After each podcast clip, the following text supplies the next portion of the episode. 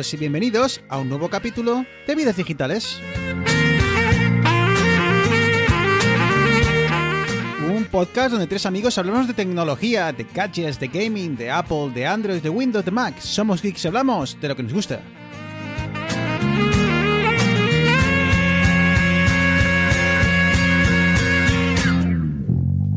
No te bajas. Muy buenas, ya estamos de vuelta y aunque me ha costado, eh, he recuperado mi trono. Volvemos a Vidas Digitales tal y como lo concebimos. Capítulo 70 y 6, 5, ¿qué más da? Bienvenidos a Vidas Digitales. A profanar el cielo del tocino las Y babas. como digo, pues eh, volvemos más o menos a la normalidad y digo más o menos porque, bueno, hoy hay algunos de los miembros de Vidas Digitales está on, on tour y bueno, no, no sé cómo sonará esto, pero bueno, lo importante es que estamos, estamos todos y vamos a echar un ratillo, vamos a echar un ratillo porque está, está la cosa caliente. Y está caliente no porque Apple haya lanzado nada. Aquellas eh, filtraciones, promesas, eh, parece que al menos de momento no se han cumplido. Pero eh, siempre nos quedará nuestro amigo Elon Musk para, bueno, para mantenernos entretenidos. Así que bueno, pues eh, el menú para hoy, vamos a ver si nos da tiempo a charlar un poco sobre la que se está liando con Twitter, la que está liando Elon. ah, vamos a, a ver qué nos parece todo y luego intentaremos charlar un poco sobre Chilicio. Y bueno, lo que, lo que vaya surgiendo, ¿vale? Así que vamos rápido con las presentaciones, que veo que aquí se están poniendo nerviosos, se piensan que me he olvidado de ellos. Eh, están ahí haciéndome señas. ¿eh? Estamos aquí viéndonos la cara y me están diciendo, "Eh, eh, que yo también quiero hablar. Muy buenas, Arturo.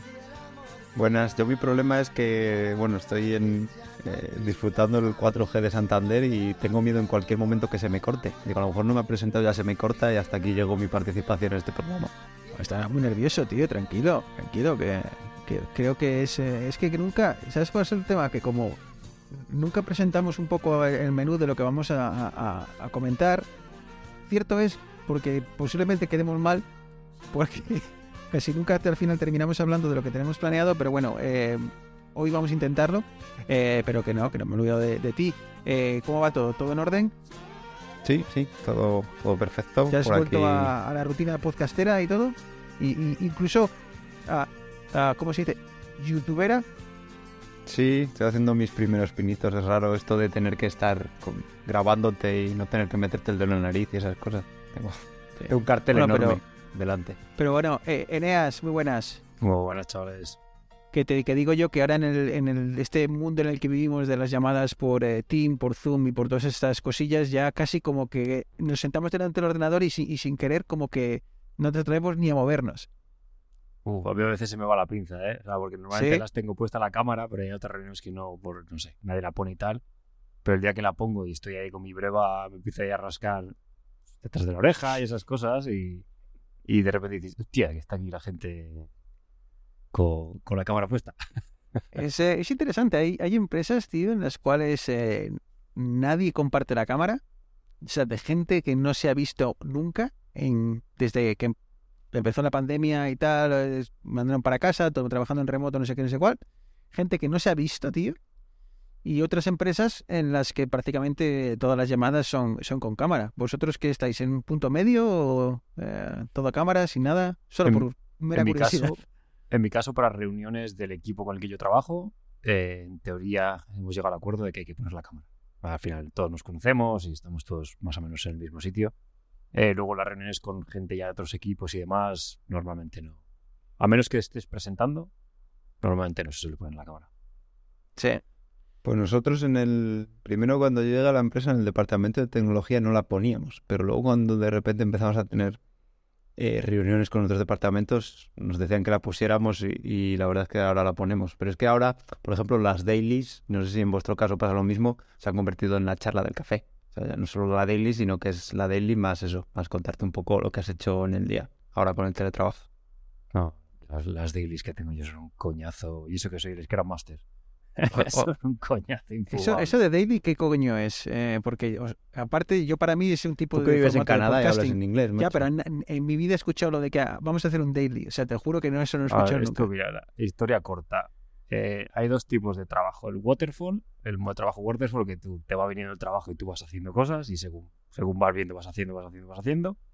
Y la parte agile, más o menos. por Ah, pero de esto es, esto es estas mierdas de Sc- Scrum y Agile, Sí, ¿no? sí, y claro, todas estas claro. cosas que están de Claro, moda. Ah, vale, o sea que el término daily viene Tampoco de has oído Scrum en tu vida.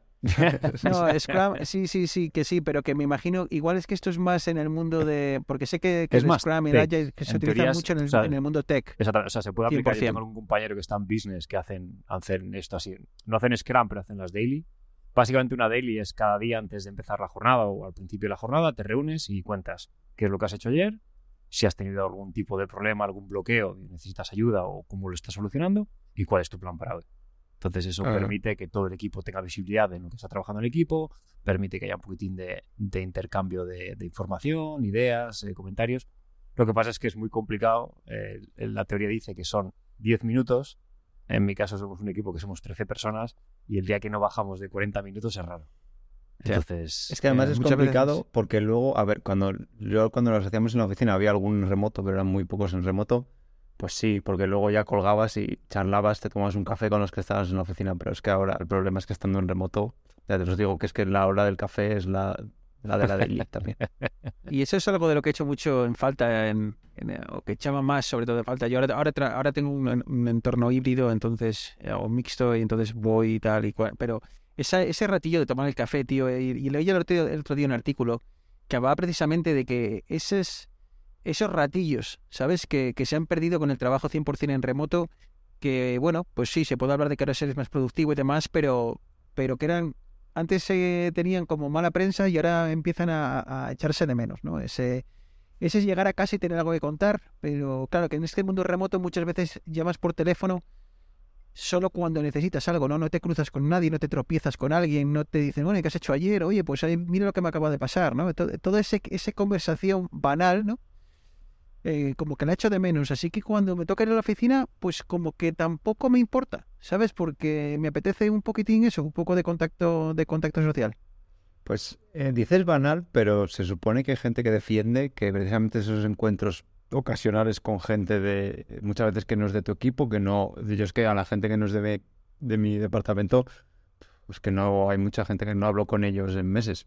Y precisamente de esos encuentros ocasionales dicen que salen ideas y además hay gente que, que defiende eso. De hecho, de lo que vamos a hablar hoy primero, Elon Musk, a- o sea, Twitter era una compañía que se caracterizaba por, por haber llevar ya años totalmente en remoto y ha dicho el señor Elon que, que todos para la oficina. Bueno, todos a los que no ha echado. Exacto, exacto, exacto. Ahora hablaremos de ello. Bueno, pues eh, como os eh, dije, eh, ta- íbamos a hablar, pues ya hemos saltado el, el- el mini guion por las nubes, pero bueno, que esto es lo que nos gusta de este podcast, charlar de cosas que no vienen a cuento. Ya sabes, yo creo que este podcast es eso, es ese, esas conversaciones banales o conversaciones de café que no tenemos porque en nuestro día a día estamos hablando entre nosotros con Twitter, perdón, con Twitter, con, con WhatsApp y demás, ¿no? Así que igual llegamos aquí y lo que hacemos es es esa charla de café. Así que, eh, bueno, pues eh, si no hay nada más que añadir eh, sobre este pequeño pequeña intro, eh, vamos un poco con el tema de, de Twitter. Eh, como, el- el- bueno, el, el pool de oyentes que tenemos, el tipo de oyente que tenemos, hay, hay, pues bueno, es muy variado. Me gustaría poner un poco en, en, bueno, pues en antecedentes, ¿no? Explicar brevemente, tres, cuatro minutos, de dónde venimos, ¿no? Con este, ¿qué ha pasado en Twitter? ¿no? Eh, porque ha pasado mucho, se ha dicho mucho, entonces, bueno, pues para, para poner un poco las, las bases de, de lo que, bueno, que luego nos darán pie a, charlar. Eh, por todos he sabido que Elon Musk eh, ha comprado Twitter, ¿vale? Eh, esto viene de una compra inicial que fue un poco turbulenta. Primero se anunció la compra, luego se echó para atrás, eh, esgrimió ciertos argumentos en base al número de bots y tal. Bueno, el caso es que la compra no fue todo lo sencilla y, y tranquila que, que se esperaba. finalmente Elon eh, compra Twitter, se presenta en las oficinas con un con un Joder. ¿cómo se dice? Ver, eso, Con un eso- lavabo. eso es muy de jefe. O sea, Sí, eh, aparecer con un fregadero de sí, porcelana encima tenía pinta de pesar Sí. un huevo y medio. viene ¿Y de, tú? de una expresión en al inglés. asistente de Elon que le llama a Elon. Ahí, Oye, mira, que voy para las oficinas de Twitter, pero me tienes que... Nada, una tontería. Que me tienes crees- que conseguir ¿Tú crees que la- lavabo. el- esa persona a la que eh, de confianza a la que llama Elon para pedir de este tipo de cosas, ¿tú crees que ella se sorprenderá de algo? Ya. A ver, también dicen que Elon, el problema que tiene es que es como es y que tiene mucha gente alrededor que le quiere normal y le lían. y porque esto de Twitter, te digo yo que también se le han liado, porque al final lo ha comprado muy a su pesar. O sea, luego ya Eh, claro, por no, las- por por la- ha dicho, ya que estoy por las risas, la voy a liar, pero la ha comprado a su, Por muy a su pesar. Por supuesto. Y esto y, y quería remarcar esto porque mm, creo que esto va- es importante en todo el análisis que haremos después, ¿no? Eh, el hecho de que la compra ha sido como ha sido. No ha sido una compra ni pensada ni ni producto de una de un sesudo análisis ni una compra de la que él ha estado convencido a- hasta hasta el último día. Entonces, bueno, Elon ha llegado enarbolando, pues, lo que podríamos decir tres banderas principales, ¿no? La primera de ellas, un Twitter sin clases, ¿vale?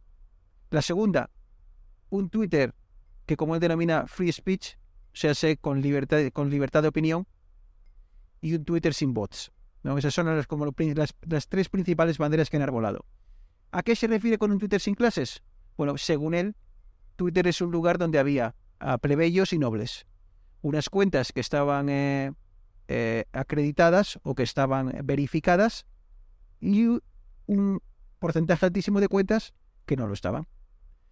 Eh, ¿Qué es esta verificación?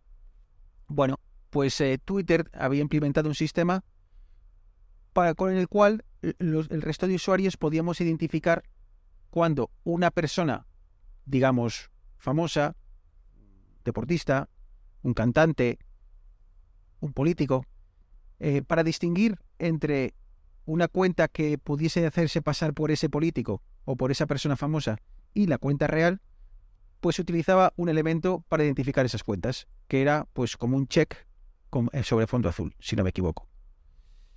Eh, ¿Qué propone Elon? Bueno, pues Elon aparece y dice, como no me gusta esto de, plebeyos y nobles, vamos a eliminar ese cheque azul. O mejor dicho, que todo el mundo pueda optar a ese cheque azul. ¿Vale? Más tarde hablaremos de, de cómo lo ha llevado a cabo y las implicaciones que han tenido. En la segunda bandera, bueno, free speech.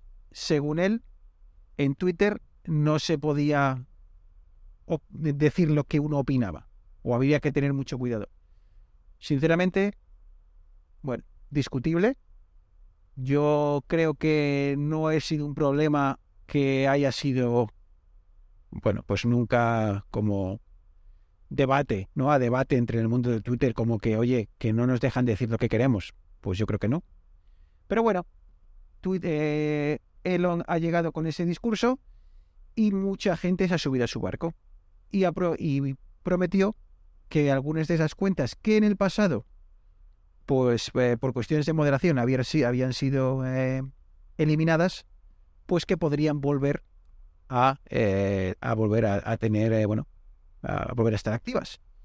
Obviamente, la cuenta que salió rápidamente a colación entre en el mundo de Twitter fue la de el expresidente de Estados Unidos, el señor Trump, que fue una de las más sonadas eh, cuentas que fue cancelada. Y por último, un Twitter sin bots. Eh, el razonamiento de, de, Elon es, bueno, para eliminar este- estos bots que se dedican a contaminar y a ensuciar la red, lo que voy a hacer va a ser meter una suscripción de pago. Una suscripción de pago con la cual quien no pague, o sea, eh, el razonamiento es, el que pague será una persona real, el que no pague posiblemente sea un bot, o los bots no pagarán. Lo cual entraremos a debatir luego, pero no creo que para alguien que busca hacer un scam multimillonario, pagar 8 euros al mes sea un problema, ¿no? Pero bueno, el caso es que así se presentó Elon Musk eh, a su llegada a Twitter. Y desde entonces, en apenas 10 días, aquello ha sido una auténtica locura. Desde el día que se presentó con su eh, con su lavabo, eh, ardido, ardido Troya. Chicos, eh, abrimos el, debate, vamos eh, más o menos eh, pues punto por punto y luego ya que sea lo que Dios quiera. Eh, un Twitter sin clases. Eh, ¿Qué es lo que ha ocurrido? Pues eh, que, ha que ha permitido que pagando todas las cuentas tengan esa verificación especial. ¿Qué ocurre? Que ha habido muchas cuentas que lo primero que han hecho ha sido pago, obtengo la verificación, pongo la, pues yo qué sé, la imagen de avatar de Fernando Alonso o de cualquier deportista o de cualquier político o incluso de Elon Musk, pongo que me llamo Elon Musk y voy a empezar a liarla. ¿Qué opináis de este, de este, eh, primer punto, chicos? Un Twitter sin clases y el, y el famoso, la famosa verificación. A ver, Arturo. es muy raro un Twitter sin clases, pero si, si pago, eh, tengo ventajas, no sé. eh, es complicado de, de ver esa separación. O sea, no, las clases son por quien paga en lugar de por quien decide Twitter. Pero hay una cosa también importante, eh, aparte de tener el check, ¿vale? Y poder trolear y hacerte pasar por quien quieras. Eh, los, eh, aparte de que creo que hay una pestaña especial, ¿vale? Para eh, solo ver cosas de cuentas verificadas, eh, tus tweets y tus respuestas a tweets son más destacadas si tienes el verificado.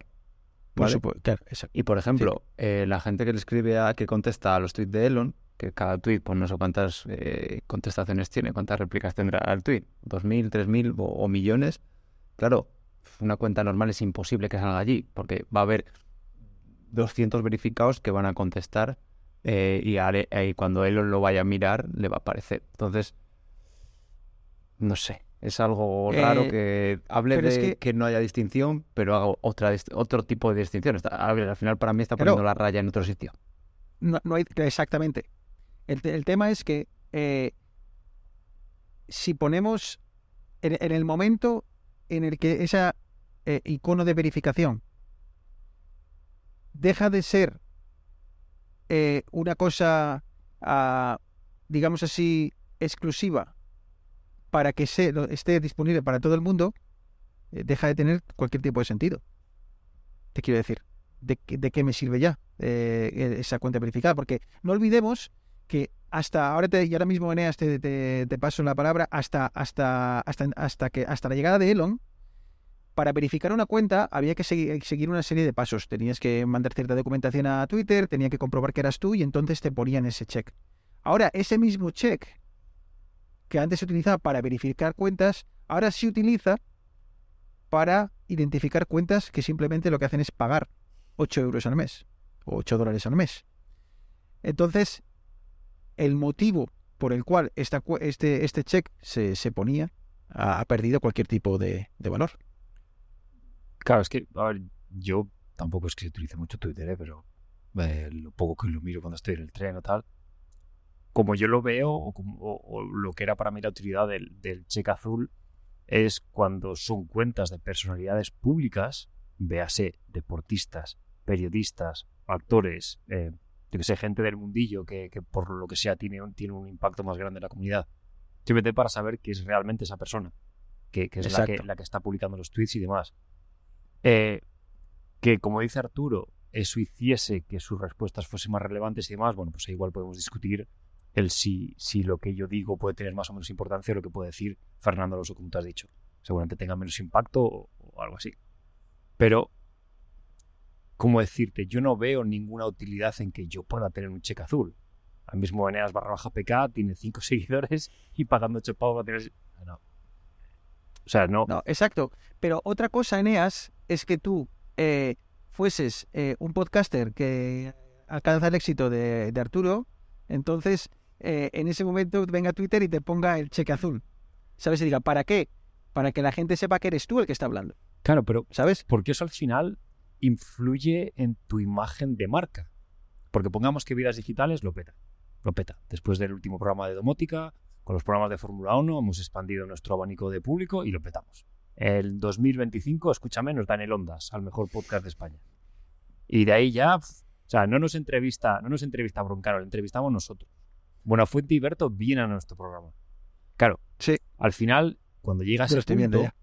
puede que no tengamos el- el- el- la, la presencia de, de- de deportista de élite o un, un periodista renombrado, pero ya empieza a ser un poco, eh, como decirte, un poco más peliagudo el hecho de la suplantación, de que pueda venir cualquier persona y diga, no, no, yo soy, yo soy Bruno, de vidas digitales, y salto una burrada eh, que ofende a media España y a la otra también.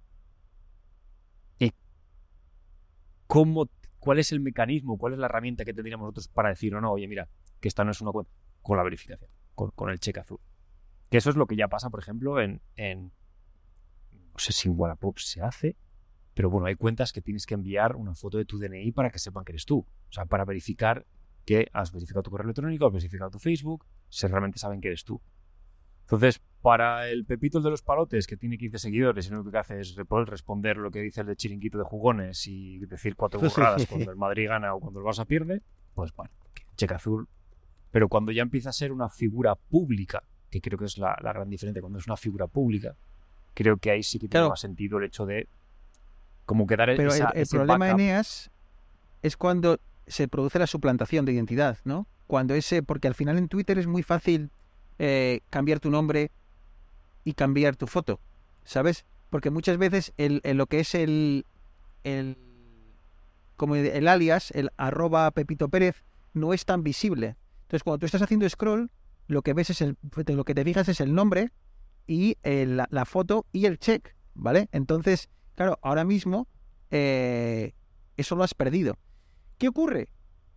Que en esos, esos últimos 10 días esto ha sido un descojono. Porque hace 10 días eh, eh, Elon sale y pone en Twitter, oye, ¿qué os parece que, que la suscripción que voy a poner en, en marcha cueste 20 pavos? Y... ¿Quién fue? ¿Fue Stephen, Ki- Stephen Sí. King se llama? El, el au- el autor eh, le contestó, eh, no, eh, me parece muy caro, no, nu- nunca lo voy a pagar. Y le dijo, ¿y, y qué te parece 8? Y la gente dijo, pues bien, pues ahora el precio de Twitter, eh, Twitter Blue, que es la suscripción, vale 8 pavos. ¿Sabes? Entonces, es una improvisación absoluta, a lo cual se suma que cuando han lanzado este, este, el famoso check para todo el mundo que paga, al día siguiente se da cuenta de que ha perdido una, la, la forma de identificar las cuentas oficiales. Entonces lanza una etiqueta que se añade a la descripción del perfil en la que pone oficial. Entonces ha- hace unos días tenías cuentas con el cheque azul y oficial.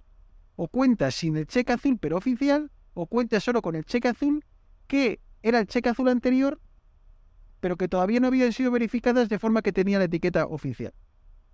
Lo más gracioso es que a estas horas en las que estamos hablando, ha retirado el cheque azul, ha retirado la, la, la etiqueta oficial y ha retirado la suscripción.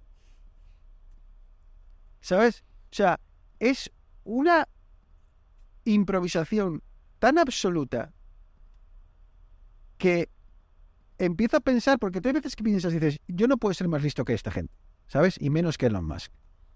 Pero, eh, ¿no tiene gente alrededor que le dijese que esto no tenía ningún sentido? Es que no, no sé. A ver, yo prefiero darle el beneficio de la duda. ¿Por qué? Porque no sé cómo acabará. A lo mejor se carga Twitter y ya está. Y todos vamos para Mastodon, por ejemplo, que por cierto yo me he hecho cuenta. Y, Ah, luego hablamos de ello. y eso, y se carga Twitter y ya está. Pero la otra forma que hay de verlo es eh, Twitter, o sea, la gente, eh, hay que arreglar, o sea, según él había que arreglar Twitter, ¿vale? ¿Cómo arregla Twitter? Pues poniendo cosas y tú sabes el feedback que es toda la gente que cuando pone algo le contesta. O sea, al final está pillando feedback gratis de cómo quiere la gente que sea Twitter. Que puede salir muy mal, y a lo mejor sale mal, pero también puede salir muy bien. Y dentro de, con estas burradas, va probando cosas. Pruebo esto, a la gente le gusta más, pruebo esto, a la gente le gusta menos, tal. Y dentro de seis meses ha conseguido eh, mejorar Twitter y sobre todo, que es lo que él quiere para en un futuro venderlo, es hacerlo rentable. Claro, pero eh, el tema de la rentabilidad, creo que los números de Twitter se basan eh, en una gran, en un enormísimo porcentaje, no quiero decir de 80 o no quiero dar un porcentaje, porque no me lo sé, en la publicidad, ¿vale? Entonces, por las suscripciones son una cosa que realmente apenas aporta nada. ¿Cuál es el tema? Que ha habido muchos anunciantes que en vista a este caos, y yo creo que esto nos da pie luego al siguiente, a, a la, al free speech, ¿no? A, a la libertad de expresión. Eh, yo creo que ya podemos enlazar con ello. Cuando muchos anunciantes han visto este caos organizativo, cuando muchos anunciantes han visto los despidos que ya ha comentado Arturo, que creo que ha sido el 50% de la plantilla, en los cuales ha habido trabajadores que han llegado por la mañana y han visto que su ordenador, no, que su usuario no, que no existía. ¿Sabes? Eh, eh, y encima, además, que muchos hemos pensado, bueno, por lo menos los trabajadores recibirán un, aquí lo se llama un severance package, que es como el, el finiquito, ¿no? Que se llama en España. Eh, eh, pues nada de eso. O sea, los directivos y demás ahora van a tener que, que, pelearse porque al menos de inicialmente nadie no se les ha ofrecido ningún finiquito que en el momento en el que posiblemente vayan a, al juzgado va a perder Twitter y va a tener que pagar unas cantidades enormes, ¿no? Estos directivos e incluso a, los empleados de a pie. Eh, ha habido muchos anunciantes, decía, que ante tal magnitud de, de desconcierto, más la promesa de esa eliminación de la moderación, eh, han echado para atrás y han dicho, bueno, pues recojo cable, no me voy de forma permanente, pero de momento voy a esperar seis meses a ver cómo avanza esta red social y voy a meter el dinero en otro lado porque a ver si me van a asociar con, con esta locura de alguna forma, ¿no? Obviamente las empresas, sobre todo las grandes, van con pies de plomo, ¿no? Y no quieren meterse en fregados eh, absurdos. Así que, Arturo, sí a lo que me dices, pero yo no sé el coste que va a tener. Eh, ¿Sabes? Porque... Y vamos ahora a la, libre expresión, a la, libertad de expresión. ¿Vosotros estáis teniendo la sensación de que Twitter ha sido un poco exigente a la hora de, de bueno, de eliminar cuentas o de no permitiros decir lo que os gustaría decir? Pues mira, es que esto, lo, lo, vi en, en, el podcast de Joe Rogan, entrevistaron a Mark Zuckerberg y hablaban de esto precisamente, del tema de eh, Twitter, de Facebook, de hablaban sobre hubo un escándalo bastante chungo en Estados Unidos con el hijo de Biden, con un ordenador, con no sé, o sea, cosas es que, a ver, ¿hasta qué punto puedes limitar lo que la gente puede decir? Me refiero, a ver, todos estamos de acuerdo o todos deberíamos estar de acuerdo en que hay ciertos límites, ciertas cosas que no se deben decir. Por, bueno, yo qué sé, no te vas a poner a hablar del holocausto. O, o, o sea, todos tenemos ejemplos en mente de cosas que no son políticamente correctas de decir. Entonces, si tu red vende el, el, hecho de poder hablar de cosas políticamente no correctas, buah, es que te vaya a ver mierda a, a calderos. Es que es un tema muy complicado, porque creo que esto ya lo hablamos en su día, incluso en el grupo de amigos, cuando, cuando creo que el tema de las cancelaciones de las cuentas de, de, Trump, eh, creo que se hablaba de, bueno, hasta, hasta qué punto tiene que ser una empresa en California la que decida lo que se puede decir y lo que no, ¿no? Eh, pues hay, hay quien dice que, bueno, es mi empresa, es mi red, es mi red social, y en mi red social se dice lo que yo quiero.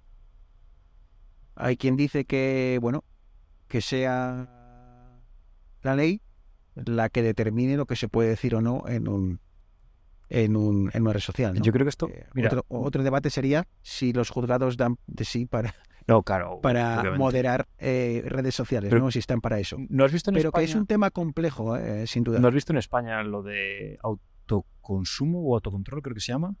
que es una asociación, un grupo eh, formado por empresas de publicidad y publicistas que se controlan a ellos mismos. Que creo que el mensaje es que la publicidad sea veral, ve- veraz, eh, real. bueno, total.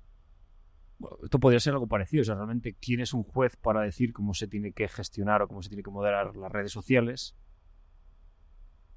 Pero claro, ahí está luego, esto es como un periódico.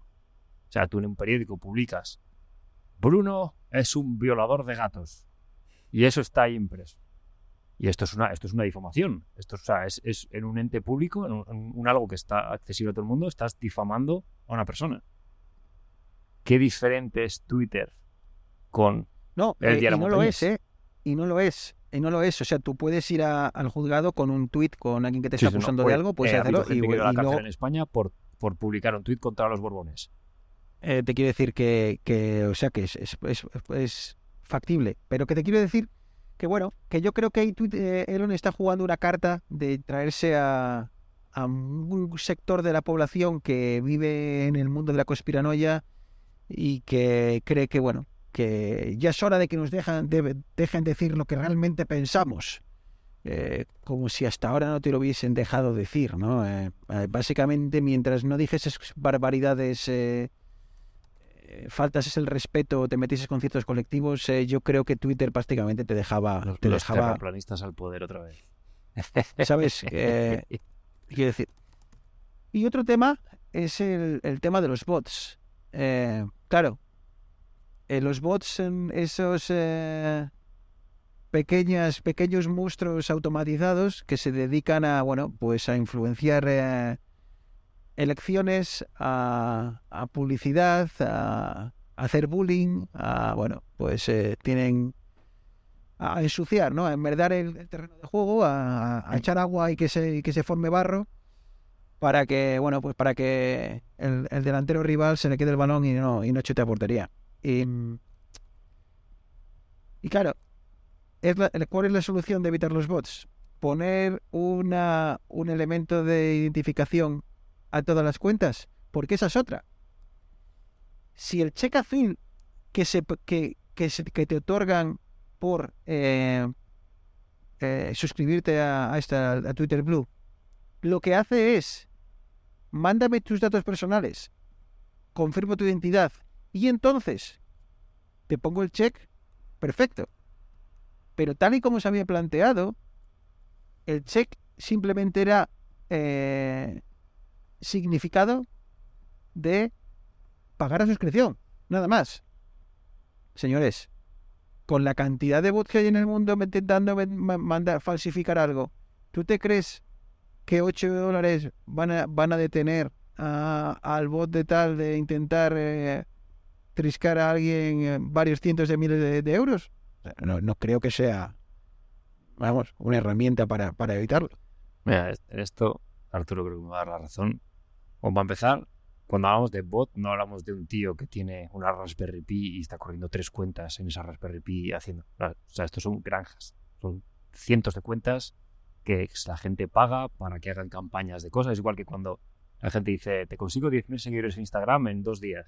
Es con esto. Pagas y un... está Suleiman en Nagpur y tiene ahí 400 ordenadores conectados a Internet y es- esto las compañías saben, porque las compañías saben desde qué IP pública se publican, desde qué IP pública acceden, y esto se sabe. O sea, si, si quisiesen, si quisiesen seguramente podrían eh, de algún modo limitar, eh, eh, eliminar cuentas, hacer... Lo que pasa es que no puedes ponerle límites al PRAO. O sea, es que vas a poner una puerta en un lado y te van a saltar por otro lado. Y vas a poner otra puerta en otro lado y te Claro, porque ¿cuántas veces Eneas puedes bloquear bots con la cara de Elon Musk diciendo que son Elon Musk? ¿Sabes? Te quiero decir, Es- que- es- te quiero decir, es una, es una batalla, ta- o sea, lo puedes bloquear Bueno, y, tantas veces no, y lo que decía él... como otro puede eh, generar esos bots. Claro, ¿Sabes lo que te Y quiero sé decir? si leíste que él decía que se iban a eliminar o se iban a bloquear todas las cuentas que impersonaran a alguien real, salvo que tuviesen la etiqueta de sátira. Sí, o de parodia. de parodia, sí. sí. Algo de I am the real Elon Eh, Musk y lo único que hago es poner burradas. Le vamos a mandar gallinas con Ya, casco pero que es que, pero que es que no está, a ver, no, no estamos evitando. Yo, yo no necesito que me digan que el que lleva el Twitter de norcoreano no es el líder supremo. Hostia, ya lo sé. ¿Sabes lo que te quiero decir? No hace falta que poner yo parodia. Lo que, te- lo que intento hacer es que Hostia. Eh, cuando salga alguien diciendo que soy Pedro Sánchez, hostia, que no me crea yo que es Pedro Sánchez el que me lo está diciendo, que no me crea yo que es el presidente de mi empresa el que está anunciando los despidos colectivos. A, a ver, ahí entra, ahí entra también un poquitín el, el menos común de los sentidos, que es el sentido común. O sea, cuando tú ves un tweet de una cuenta y dices, hostia, esto suena raro.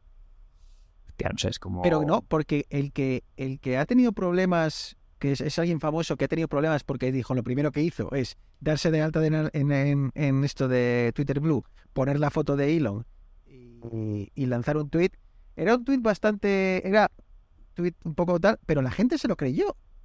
¿Sabes? Es que lo que no, no nos olvidemos que hay gente, hostia, tío, en, Canadá hay una estafa que te llaman por teléfono y te dicen que son eh, lo equivalente a Hacienda, ¿vale? A la agencia tributaria. Que saben que debes dinero, que por favor les pagues usando eh, lo que aquí llaman gift cards. No sé cómo se llama en España. Tarjeta regalo. Son estas Tarjeta- tarjetas. Tarjeta va, ¿Existen así tal cual? Es que no, Bueno, es que sí, no sé cuando cómo. regalas Spotify, 20 euros de Spotify. O... Perfecto, vale, pues usando tarjeta regalo. ¿No? Entonces, eh, claro, es grotesco. O sea, Como si ¿Cómo? Montoro te va pidiendo vales del día. Claro, exacto, ¿sabes? Te dice, mira, eh, me tienes que dar eh, 1.500 euros en vales del Mercadona. Claro, Eneas, si lo hacen es porque hay gente que, que cae, Hostia, ¿sabes? tío. Solo necesitas un porcentaje mínimo, mínimo, para, para, para que caigan muchas personas. Entonces, claro, no podemos pensar que todo el mundo Ya, eh, sí. va a tener Cor- el, criterio y el raciocinio de, de- de pararse un momento, porque muchas veces hasta nosotros caemos. Muchas veces nos llega un email al trabajo de spam o de IT que está intentando pillarnos y tienes que dar un paso para atrás y empezar a, a mirar cosas, pero como vayas rápido, eh, puedes meter el, el cuezo. Y joder, eh, cuando estás viendo Twitter, que estás haciendo scroll y lees dos palabras de cada cuatro, ¿sabes? Puedes eh, llegar a casa diciendo, joder, cariño, ¿has visto que España ha dicho que van a cambiar la bandera y van a poner ahora la bandera de, del Racing? Que sí, que sí, que lo ha dicho Pedro Sánchez, que lo he visto en Twitter, ¿sabes? Así que bueno, en fin, que, que no sé cómo acabará esto. Eh, yo me lo estoy pasando bomba. Eh, me imagino que, que Alex Barredo y su Twitter y su y se está poniendo las botas con el con el podcast de y Matías con el podcast de, de Elon. No dan Eh, abasto. La verdad es que si no existiese Elon habría que crearlo. Es una, es una maravilla. eh, y entonces ahora viene la pregunta. ¿Qué va a pasar después?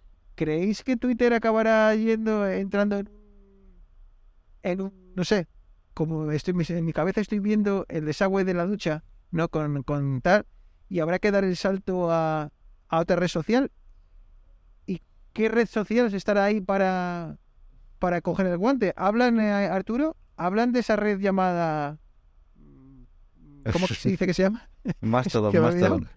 Eh, Ma- Eso, y te iba a decir Como- como el Megaloman. grupo de así, pero- Yo luego, si queréis, os Eh, cuento un poco de, de Mastodon, porque ya me hice cuenta y bueno, pues también he estado investigando un Sí, poco porque, cómo funciona. porque es un poco es un poco extraña y lo primero que me pidió cuando intento registrarme es elige qué servidor quieres utilizar he dicho uy Sí, sí. voy a esperar a ver si alguien me lo Pero explica. a, a lo primero que, que va a pasar, eh, no lo sé. Yo creo que sí que va a haber un punto de inflexión. O Twitter lo va, se va a imponer, ¿vale? O va a crecer un montón, o se va a ir a la mierda. Yo creo que no, no hay término medio. Porque, a ver, también, y lo damos como, joder, ¿y cómo va a desaparecer Twitter? Bueno, eh, ¿os- ¿vosotros acordáis del Fotolog? O sea, ¿cómo va a desaparecer el Fotolog? ¿O cómo va a desaparecer Twenty? ¿Sabes? Que hace, 20, ¿sabes? iba a decir 10 años, pero a lo mejor son 15 más que 10. ¿Cómo, ¿Cómo va a desaparecer Stadia? ¿Sabes? Si eh, está Google echando toda la carne Pero del cosas asador, que nos parece ¿sabes? imposible. Entonces, a mí no me parece raro que Twitter se vaya a, a la mierda y, y se imponga otra red social que pues que sea Mastodon o que sea la, la que sea. Este, a ver cómo es capaz. ¿Vosotros creéis que la gente de Twitter era tan imbécil que tenía el 50% más de de la, de la plantilla que realmente necesitaba? O quiere decir, No creo. De hecho, se ha ¿Creéis que cargado mucha, mucha gente, muchos moderadores. Bueno, a- se ha cargado a gente que luego ha tenido que volver a llamar porque si no Twitter deja de funcionar. Eso es lo primero. Pero aparte, lo que se, ha- se ha quitado mucha gente de, de moderación. No sé. veremos. Es más, conozco, conozco un caso de un chico que trabaja para moderación y tracatrá. También O sea, dicen que ha llevado a los recibió el ingenie- a email, ingenieros de Tesla a que miren el código. Pero que no puedes hacer eso. que no- que- es que te quiero decir, es que no puedes coger los ingenieros de Tesla y llevarte a esta empresa simplemente De porque hecho, el es problema tuya. que tiene es que Elon, Tesla no y es que eso sí que me daría mucha rabia, es que se cargue algo como lo que ha conseguido con Tesla. SpaceX me imagino que no, porque es privada. Entonces en SpaceX no tiene tanta tanto poder de maniobra. Pero Tesla eh, se la puede cargar. Bueno, al revés. Al revés. En, en SpaceX, que es privada, Sí. si, no sé quién será el máximo accionista, pero bueno, no tiene el escrutinio que tiene como una empresa pública. Sí, pero me refiero que no puede hacer Pero, esos joder, si es movimientos capaz de tan libremente. Pero si eres cap- pero como no te que no puedes cogerte, señor Elon Musk, que Tesla no es suyo. ¿Vale? Que usted es el CEO de Tesla, pero no es el no, no, es de hecho suyo ya es, Eso es- creo que es algo de, de innovación o de tecnología o de no sé qué, porque no le dejaron ser CEO por la que lió en Twitter con lo de las acciones. Quiere decir que, que no sé si tiene el 20% de Tesla. No puedes coger los, los, eh, los empleados de Tesla y llevártelos simplemente porque eres el dueño. Pero ¿qué coño está pasando aquí, sabes? Me imagino que haya gente en Tesla que está diciendo. ¿Y, y esto está, y qué está pasando? aquí? Y nadie va a pagar por el servicio que es que nos, que nos están llevando a la gente simplemente este señor. Y, igual en, igual el lavabo que se llevó también era de Tesla, ¿sabes? Ver, igual haberla arrancado de la de, que Elon ha conseguido muchas las cosas. oficinas. Es súper, yo creo que es súper inteligente. Pero que al final la, personalidad es de un niño pequeño súper millonario. O sea, ahora mismo es, eh, creo que, no, sé si CEO, pero casi de SpaceX. Eh, de super, o sea, de Tesla no es el CEO también, pero un puesto muy importante. Twitter. O sea, este señor que eh, a qué dedica, o sea, no te puede, no puede ser super el magnate de tres o cuatro empresas súper tochas, ¿sabes? Es imposible. Cuando hay gente que dedica 8 horas a ser, o, o 12 horas o 15 horas de su día a ser CEO de una empresa, ¿sabes? A ver, el tío este, el tío Eh, este roza, roza el genio loco. No, hostia, no lo Claro, roza, hay se lo pasa. hay no, una no, se no, roza. Hay una entrevista, hay una entrevista que le están, que está hablando con un tío por tema de, de, de- de cohetes. Está hablando del cohete, de no sé qué, le está entrevistando en un canal de YouTube y el tío le pregunta algo como ¿cómo hacen para recircular el combustible? No sé qué gaitas. Y dice, ah, no, no, esto solamente lo hacemos para el cohete. Se queda así pillado y dice, ah, pero esto también lo podríamos... Y de repente cambia no sé qué y dice, ya está, ya, ya ha sacado una cosa nueva para... O sea, que, que, que es un Sheldon... Pero claro, yo, yo lo que no 24/7. sé es si, si esto de genio y loco es como unos vasos comunicantes en los que con el paso del tiempo eh, la, la probeta con, de, de loco se va llenando cada vez más, ¿sabes? Yo no sé si esto, esto mantiene... Si no, es que es lo que dice Arturo. No me quiero, no me puedo creer que esto, que este tío esté, eh, bueno, pues eh, haya perdido el norte. Entonces quiero pensar que hay un, que alguien, alguien está moviendo los hilos aquí para que todo esto, bueno, que tenga cierto, cierto orden dentro del desorden. Pero ¿y si no? ¿Y si realmente el genio está pasando a estar más tarado que, que, que, que- genio, no?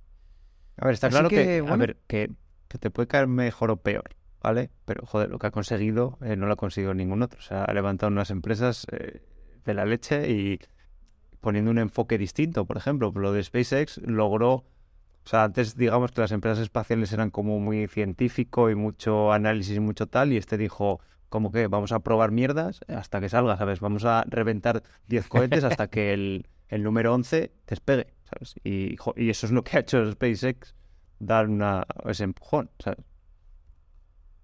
Sí, no, Ah, eso- siempre, eso siempre es lo que se eso, eso es lo que siempre se dice que es eh, la diferencia entre la ingeniería en América y la ingeniería en, Europa, ¿no? Que en Europa como que todo se piensa y repiensa y repiensa y repiensa antes de, de- de tal. Siempre, bueno, siempre se dice con Boeing y, y Airbus, ¿no? Pero unos, unos lo piensan y repiensan y otros lo lanzan y bueno, pues eh, prueba, y, prueba y error. Pero bueno.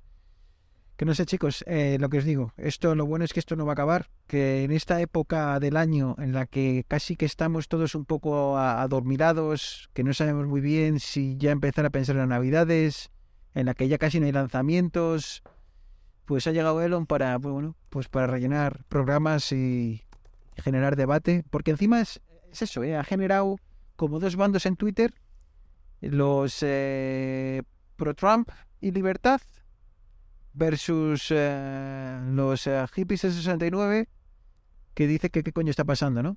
Así que, eh, bueno, espero que no vaya más y que las aguas vayan poco a poco a su cáncer. antes de que saltemos a, al tema del silicio, Arturo, cuéntanos brevemente de qué va esto de Mastodon, Mastodonte o como quieres que se llame. Pues la principal característica de Mastodon es que eh, es una red descentralizada. Es decir, tú puedes crearte uno de los servidores, lo puedes crear en tu casa, ¿vale? Y que la gente se registre en tu servidor. Y eso puede parecer bastante complicado al principio, lo que dices tú. Lo primero que entro y de repente me dice, elige servidor. ¿Cómo que elige servidor? Tú te registras en Twitter y te registras en, en el Twitter y solo hay un tweet. Aquí hay varios servidores. Eh, lo único que te cambia es que aquí los usuarios son arroba y el nombre de usuario y luego otra arroba y el, el servidor en el que estás. ¿vale? Hay un montón de, servidores, te puedes construir el tuyo. Eh, lo bueno es que te puedes cambiar, ¿vale? De un servidor a otro. No habría problema si el día de mañana eh, te apetece. ¿Qué diferencia hay de estar en un servidor en otro? Que, bueno, que los servidores se petan. De hecho, con todo este auge que la gente se ha ido, pues hay muchas, muchos servidores que han cerrado registro hasta poder eh, tener más, más servidores o, bueno, aumentar su, su infraestructura y luego que algunos de ellos, también muchos son temáticos, pues hay uno de Podcast Index, hay uno, yo creo que estoy, joder, es que no me acuerdo ni en el que, ni en el que estoy.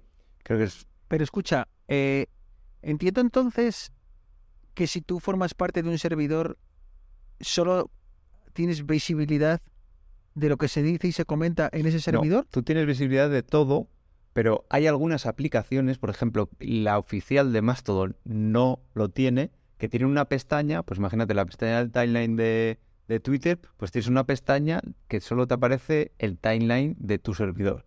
Pero hasta ahí llega.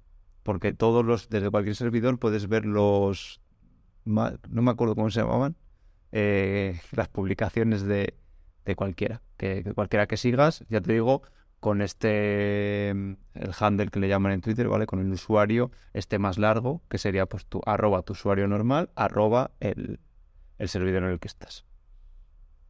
O sea que por defecto, con la aplicación oficial, eh, eres capaz de ver lo que se publican en todo, por defecto, lo que se publican en todos los servidores, eh, y ciertas aplicaciones, pues bueno, como puede ser lo equivalente de Tweetbot o otras aplicaciones de Twitter, eh, lo equivalente en este mundo del mastodonte, eh, que puede, bueno, pues te permite quizá filtrar por tu servidor o por otros, o aplicar otro Y hay tipo de filtros. retweets, hay los, en vez de me gustas, likes son unas estrellitas, o sea, luego puedes contestar. Permiten editar, ¿no? Además, Claro. los tweets y demás, alguna que creo Lo que he único visto. que no hay Bueno. es, eh, bueno, publicidad, por supuesto, y, y, bueno, Twitter te da la opción de poner los tweets de orden cronológico, pero no hay un algoritmo que te pone, que te ordena los tweets, porque, como decimos, es de momento, más y se supone que en el futuro también libre. Y que... Ah, se me olvidó lo que te iba a preguntar. Pues, Has hablado del tema de la publicidad, has hablado del tema eh, cronológico. Ah, ¿hay algún tipo de moderación? ¿Hay alguien que se encarga? Entiendo que quizá no, pero ¿alguien se asegura de que aquello no sea Sodoma y Gomorra? Pues ahí me pillas y eh, calculo que no, porque si puedes montarte un servidor en tu casa, calculo que... Ya. Entonces, Eneas, ¿por qué crees tú que te puedes montar un servidor? O sea, tú te montas un servidor para qué? Para que la red eh, tenga mayor potencia. Entonces, ¿qué es? ¿Qué haces? Como diferentes eh, los enjambres que van añadiendo potencia que, no entiendo nada de computación a la- a la- al sistema, lo que equivalente a que Twitter añada nuevos servidores o nuevos, eh, no sé, nuevos No, porque al final eh, tu, tu servidor aloja a tus usuarios, es decir, tus usuarios siempre se conectan con tu servidor y es tu servidor el que se conecta con todos los otros servidores, ¿vale? Para eh, tener, traer todo el contenido, ¿vale? y cada servidor admite un número determinado de usuarios, Sí, ¿no? Bueno, eh, no sé si está estipulado, pero, pero precisamente están teniendo problemas porque, porque se Porque saturaban. no de sí. Porque la gente tenía servidores O sea, pequeñitos con pocos usuarios y, y al final se saturaba. Bueno, pues ah, no sé, yo creo que igual me doy de alta para, porque somos, eh, soy imbécil y me gusta probar este tipo de cosas. Pero luego pasará como pasará con todo. Resérvate el Al nick. final acabaremos usando. Yo me he dado de alta para reservarme. Exacto, el sí. Has, has, eh, A ver, pregunta de Padre Geek. ¿Ya has reservado eh, las direcciones de correo y de Twitter y de demás de, de, de tu heredera o, o no? Eh, no, Hostia, muy el, buena, ¿eh? O sea, creé el contacto. No, no, yo, yo, lo, yo lo, lle- lo tengo pendiente y lo tengo que hacer porque, claro, quiero que en la arroba Gmail, aunque que- qui- quién sabe lo que habrá dentro de 18 años, ¿no? Dentro de 20 años, quién sabe lo que habrá, ¿no? Pero, pero sí es algo que lo tengo en mente de ir cuenta por cuenta o, re- o, pues yo qué sé, el típico Outlook, eh, Gmail, eh, Apple, eh, cogerlo y hostia, no cuesta nada y que esté ahí, ¿no? Ostras, pues no lo había pensado, ¿eh? Y, pues, eh, por digo, pues igual tienes que hacer la cuenta de Mastodonte que igual luego cuesta dinero. Mira, ahora Telegram, Ya, eh, precisamente ahora cuando estaba, eh, va a permitir hacer subastas de los eh, de las cuentas, o sea, no de las cuentas, sino de los eh, de los, eh, ¿cómo decirlo, Ar- Arturo? De los alias, ¿no? Eh, el ejemplo que ponen es arroba Paul, ¿no? Eh, Paul, eh, que es, pues bueno, un nombre muy habitual. Me imagino que arroba John y demás, pues eh, será tal. Entonces, lo que van a permitir es que tú vayas, lo pongas a subasta y, pues bueno, pues igual te llevas un dinerito. Empezará como en los aquel 2000, que que, cogió- la gente se dedicaba a comprar dominios de empresas, cosa con nombre Dominios, de ¿verdad? empresas conocidas y luego se los vendía. Creo Exacto. que eso ahora Creo lo han no declarado ya no- ilegal. Que ya no es legal, sí. Sí, yo creo que ya no es legal. No es legal. Pero bueno. Eh, pues hemos hablado un poco de servidores, hemos hablado de silicio, así que vamos a rematar el programa con alguna cosilla que quería Eneas eh, comentar. Eneas, cuéntanos, creo que AMD vuelve otra vez a la, a la palestra. Sí. Eh, decías que no ha habido lanzamientos ahora. No sé, será porque no sé qué medios de comunicación tú miras, pero yo llevo tres semanas feliz de la vida. Pero serán cosas aburridas, sin pantallitas, sin cosas que sin botones que tocar. Vendrán cosas que tienes que enchufar en ranuras y cosas gilipollescas de esas. Ah, Si es que, si es que. O sea, lo que tengo que aguantar yo aquí, me cago en la mar. Poco te pagamos, ¿eh? Bueno. Por lo que aguantas. Exactamente, exactamente. Todavía estoy esperando el café este que me tiene que mandar Bruno. bueno, pues sí, Venga, anda, deja de quejarte y cuéntanos. Básicamente AM- AMD se ha esperado al último trimestre del año para lanzar eh, la nueva generación de gráficas y la nueva generación de procesadores de servidores. Porque ya, si recordáis, ya hablé de que había lanzado unos procesadores de, escritorio hace ya unos meses. Bueno, pues empezamos con las gráficas y es que eh, un poquitín saliendo a la contra de lo que hizo Nvidia con la serie 4000, las RTX 4000, eh, AMD ha sacado la 7900 XTX, que es su nuevo tope de gama, y la RX 700, perdón, 7900 XT. 1000 euros, 8, bueno, 1000 dólares, 899 dólares. Eh, principales diferencias que tienen con, con Nvidia, eh, obviamente tienen un pelín menos de rendimiento porque las de Nvidia son unas bestias pardas, pero eh, la XTX, que es la tope de gama, consume 200 vatios menos que la de Nvidia.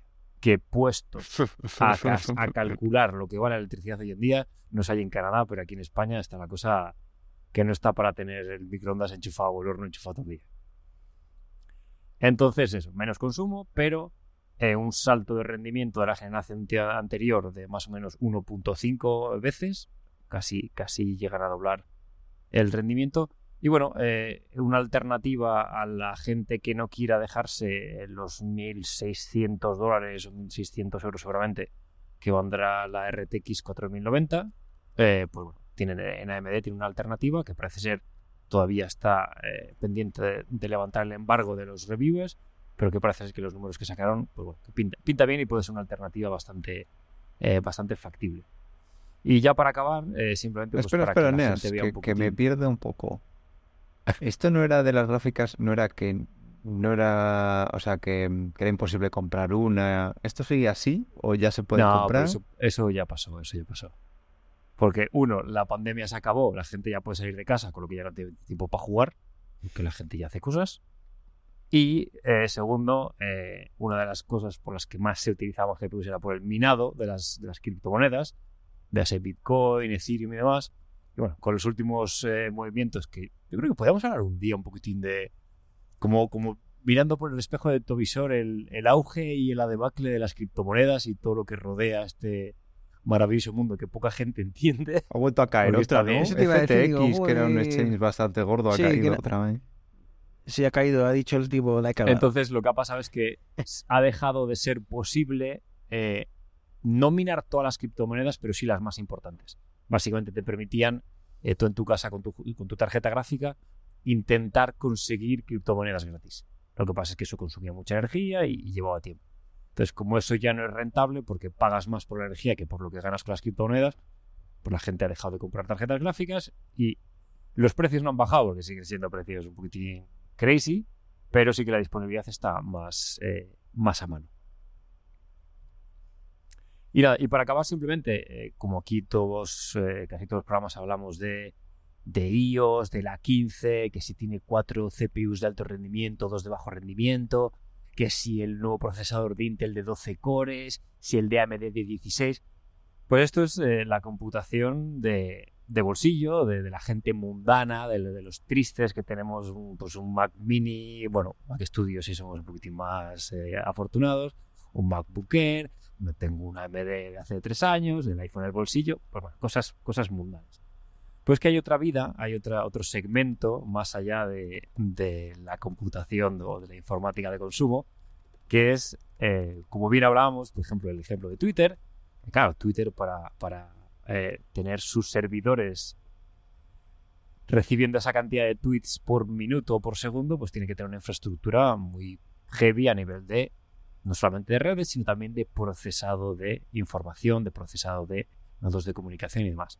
Entonces, claro, si quieren montar un servidor con procesadores de 8 núcleos, pues madre mía, eh, les hace falta una nave bien grande y bien refrigerada. Entonces, los, los, principales eh, fabricantes, que hay más, más si nos metemos ya en arquitecturas ARM, Intel y AMD tiene una gama, un segmento de procesadores que son los eh, que están pensados para supercomputadores o computadores pensados para cloud, para servicios, servicios como el, el, el Amazon Web Services, eh, todas estas cosas que llamamos la nube, el ordenador de otro, básicamente. Entonces, AMD ha sacado ahora mismo su nueva, su nueva familia de procesadores, eh, que son, es que el nombre yo pensaba que eran Genova, pero es Genoa, que es un nombre raro que no he oído en mi vida. En la generación anterior era Espera. Rome, la anterior era en, Milán. en la operación. Espera un poco. En, en Operación Triunfo Esa era Chenoa. estaba Chenoa, Pero era Genoveva, ¿no? estaba Geno, estaba Geno. pero era ¿no? Genoveva. No estaba. Pues igual se combina, igual es la combinación de Chenoa con Geno. El, el nuevo dueto de 2022. Madre mía. Bueno, pues AMD ha sacado la nueva familia, la cuarta generación de los procesadores EPI, que es su línea de procesadores de, de- para servidores. Y pues bueno, pues su tope de gama no tiene 2, no tiene 4, no tiene 8, tiene 96 cores. Lo que da un total de 192 hilos de ejecución. ¿Y eso para qué vale? Bueno, pues para poder tener eh, Quiero decir. eh, a ver, 192 eh, máquinas virtuales con un procesador claro. cada una. O 96 máquinas virtuales con dos cada una. O 48 con cuatro cada una. A esto le sumamos que tiene 15 eh, canales de memoria, pudiendo tener hasta 1,5 terabytes, ya no gigabytes, terabytes de RAM, 128 líneas Hostia. PCI Express para poder conectar lo que quieras y que te venga la información a cubos grandes, cubo grande de información que te llega ahí por el PCI Express 5.0, obviamente, esto, esto es lo último. Además de otras tecnologías de interconexión de, de servidores, eh, buses de alta velocidad, capacidad de un de escala y demás. Bueno, estas cosas que ni tú ni yo vamos a ver en nuestra puta vida, porque esto está metido en un... Joder, pues si no lo vas a ver tú, imagínate yo. Esto está metido en un servidor. ¿Sabes cuál es el problema? Que inclu- yo, incluso si lo veo, no sabría lo que Es, es. es como la mierda, es como la mierda del Mac Pro este que está por salir para acabar la, la migración entera de Apple Silicon.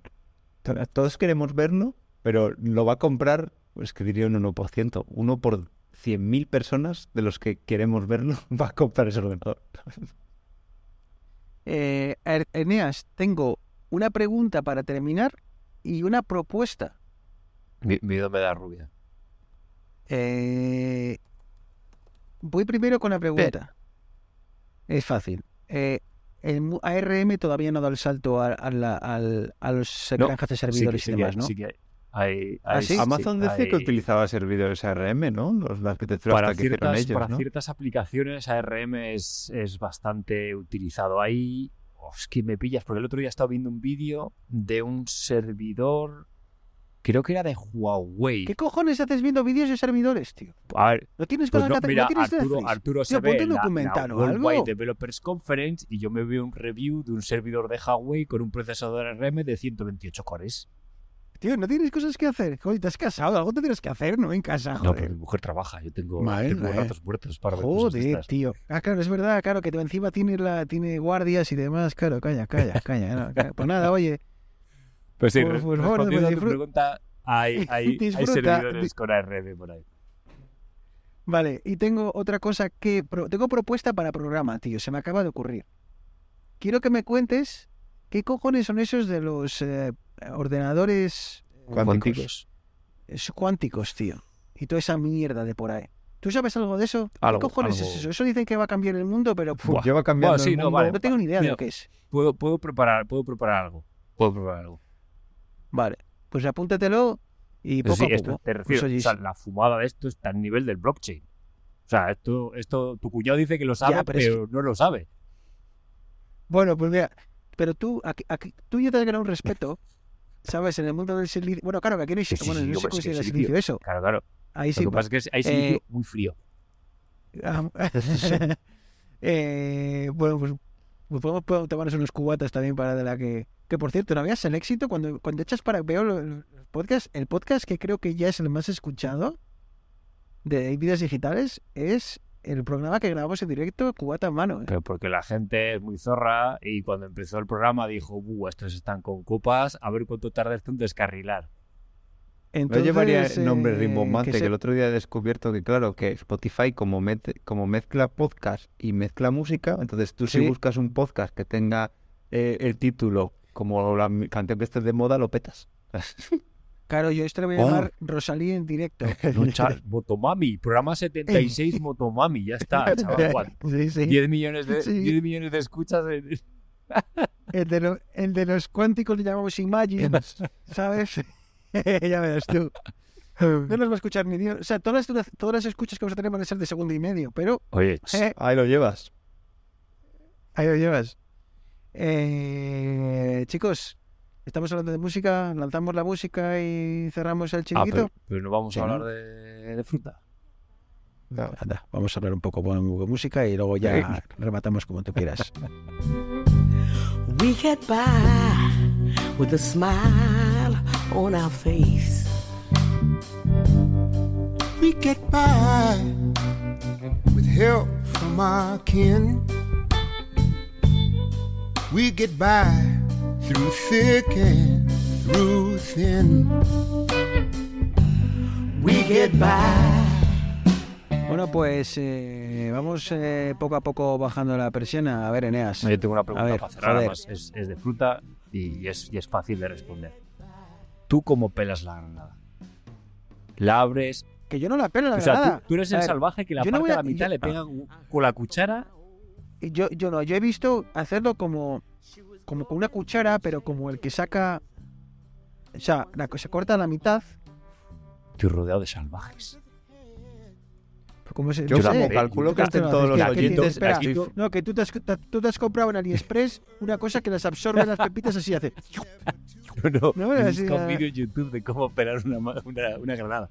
Se le corta un redondito la, la- donde sale el capuchoncito hasta arriba y luego cuando ves los como los, los, los nervios que salen por los lados, los cortas una raja y la abres y se abre como una naranja.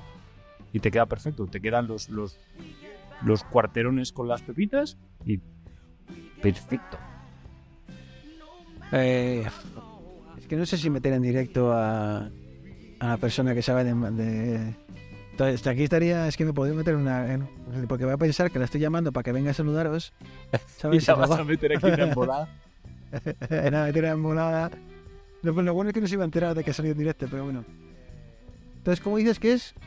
Tienes que. La cortas como- arriba. pero- La, granada tiene la parte, la base plana, o sea, lo que es el culo que es plano, y Sí. luego en la parte arriba tiene como una especie como de un, un capuchoncito que sale, un- una protuberancia.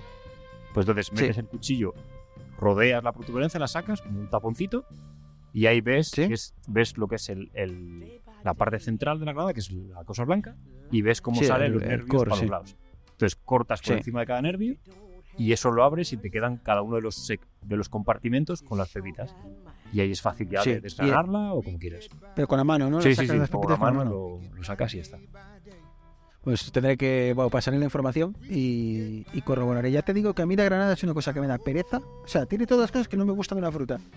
Eh, no está, no es, bueno, a priori no está lista para comer, a no ser de que pase por el proceso de, de pelarlo y toda esta historia y lo pongas en un tupper.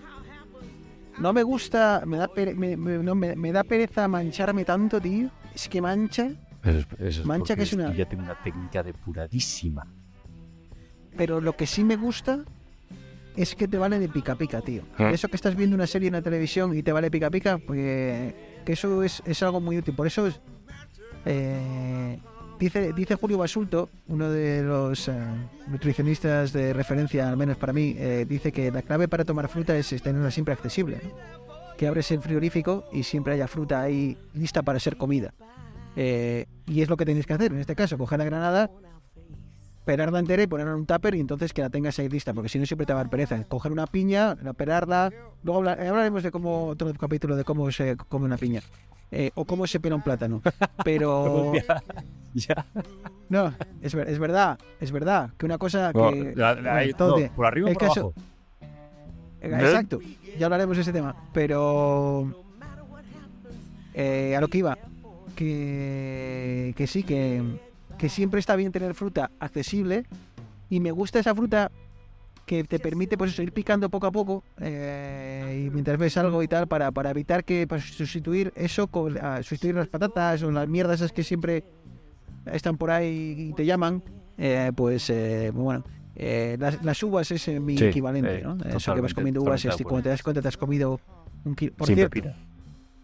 sin pepita o sea o sea yo lleg- llegué a este pa- llegué a este país diciendo que no me gustaba la, la, la uva tío porque uno de los motivos era la puta Pero pepita yo no, yo no Odiaba- cómo la o- gente se la odiaba come el- con pepita entera. Es que odiaba la pepita, tío, que se te queda en trisca, se te quedan las muelas, la odiaba. Y por eso no comía. Es que no las comía ni, ni, en- ni en Nochevieja, joder. Me daban, me daban por el culo. O, o las quitaba la pila, la, la pepita a Ah, la no, mano. yo, yo las quito ¿Sabes? una, Para una por Nochevieja. una, quito la pepita cuando me las como normalmente las Vale. uvas, lo voy quitando. Llego a este, llego a este país como, como Paco Martínez Soria Con montón de sueños y, y una mochila. y veo pe- pepitas, eh, Y una sea, eh, uvas sin pepita. Uvas sin pepita. Es, es el mejor invento Claro. del mundo, tío. Es. o sea, vamos, como, pipas. O sea, es que te las comes como pipas. Sí, sí, sí, sí. como pipas, tío, pues como tiene que ser. Pero es que, pero, pero, ¿para qué? Es que lo de la. Es que no. Es que, Aquí es que entro es yo, aquí me tenéis. Aquí me Es- tenéis. ya- Pues, mira, pues vamos Sí, a ¿no? juntar los tres y vamos a decirle a mi mujer cómo realmente tiene sentido la- la- las uvas sin pepita. no, pero es que tiene muchísimo sentido. Es más, eh, esto, lo de los matrimonios es como. Tiene, quiero decir, como cuando te contratan que tienes un periodo de prueba y si te quieres y, te pueden despedir sin pagarte la. No sé, te quiero decir. Oye, yo, yo Al ya he igual en pasado el matrimonio algo el parecido. tiempo de prueba ya lo he pasado, ya estoy jodido. Oye, y Ah, ya que habéis vaya, abierto este vaya. melón, Bueno, pues entonces ¿y no- la sandía sin pepita, ¿qué me, te- qué me decís? Obviamente. Es que las pepitas Eso no tienen es, que es. existir. No, pero la tío. sandía, sí- la sandía con pepitas Anda, hombre. Anda, hombre. aceptamos. Tienes que andar aceptamos, pitando ahí. pero- Eh, Que la pepitas, hombre, ¿para qué quieren las pepitas? Luego, ¿qué hacen las plantas? bueno, Ah, ah, joder, si es que, es las que me quiero callar, te salen más ¿sabes lo que he hecho de pepitas? con más en, pepita. en- en Halloween, en Halloween hemos Pero eso no son sandías, eh. el- Joder, ¿me dejas hablar? Este Que chaval ya mezcla coño, que todo bailado. Que ya ha bailado, hombre. En Halloween hemos eh, hecho el... bueno, pues esto es, es que no sé cómo se dirá en español. La ¿no? calabaza. Sacarlas, vaciarlas y darles la forma, el, el- ponerle ojitos, la boca y tal, ¿no? Y luego hemos cogido las, las- las semillas, ¿eh? Y las hemos, hemos, que son pipas de calabaza, obviamente. Las hemos metido en el horno, tostado un poquitín y oye, ahí tienes otro pica pica. A las pipas Sí. de calabaza me flipan. Ahí tienes tus Me propias... flipan.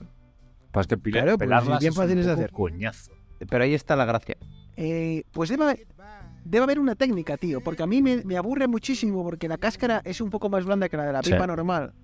Y entonces eso me, me da mucha pereza porque muere. Y claro, hay gente que se las come enteras. Se las come con la cáscara. O bien, bien de fibra. Pues luego Eh, está pero solidario todo el sí, día. ¿eh? creo que de acuerdo, de acuerdo a Google, eh, doctor Google dice que es bueno porque eh, no, no te perjudican al estómago y te aportan muchísima fibra. Pero eh, A, eso está por ver y B, a mí a mí no me no me convence. Como no me convencen estas despedidas, que en, en principio teníamos que bajar la ventanilla, la ventanilla ya, bajar la, la persiana, eh, de dar las gracias y todo el protocolo, y en cambio, pues dura más que la sección principal. Así que igual nos hemos confundido de temática de podcast, chicos. Igual esto significa algo, ¿sabes? Igual tenemos que empezar a hacer un canal de cocina. Y bueno, pues ya está, que sea lo que Dios quiera. Eh, Eneas, eh, gracias por insistir en grabar este programa hoy. Eh, ha surgido muy rápido, nos hemos echado la manta a la cabeza y venga, y ya que habrá- algo habrá quedado, ¿vale? Así que Sí, gracias por insistir al final, y nos vemos al final hay que, hay que verse de vez en cuando, charlar un poco y bueno, acabamos hablando de granadas, de pipas de calabaza o de procesadores. La gente, si pasa un buen rato con nosotros y se divierte la mitad de lo que nos divertimos nosotros, ya estamos felices. Eso es, Un un abrazo. Arturo, muchas gracias por hacer el esfuerzo, eh, pese a no tener el equipo y demás, pero bueno, ¿qué más? Así es que al final, ¿qué más da que no suene Si todo nunca ha bien que bien, sonar? dilo, Si dilo. es Nunca ha sonado bien, te va a dar igual. No, no, no, no, no. Desde que hubo una época en la que usabas un micrófono, eh, cuando ya te asentaste, asentaste la cabeza y decidiste comprarte un micrófono relativamente normal, eh, todo, todo funcionó. Así que nada, ¿qué más da lo que digo? ¿Qué más da que no siga perfecto? Que no tal. Lo importante es charlar y, y bueno, pasar un ratillo. Así que nada, eh, disfruta de tu visita corta a Santander, entre comillas, de disfrutar. Y nada, que nos escuchamos Por poco, ¿eh? supuesto, un abrazo, chicos. Y a los oyentes, como siempre, gracias por llegar hasta aquí, eh, gracias por aguantarnos, gracias por permitirnos este, que se nos vaya un poco la pinza, pero bueno, yo creo que es lo que hace eh, un poco original este, este podcast. Como siempre, arroba vidas digitales en Twitter para lo que queráis, eh, tenemos el email eh, también, vidasdigitalespodcast arroba gmail.com y si queréis, eh, pues bueno, pues eh, darnos un, un eh, pagaros un café invitarnos algo, pues bueno, pues por lo menos para que estemos un rato callados mientras bebemos, pues os dejamos el enlace en las notas del programa, ¿vale? Hacéis clic ahí y, podéis mandarnos un regalito navideño. Como siempre, muchísimas gracias a todos y nos escuchamos eh, dentro de unos días. Un abrazo muy fuerte. Chao, chao. Oh, yeah.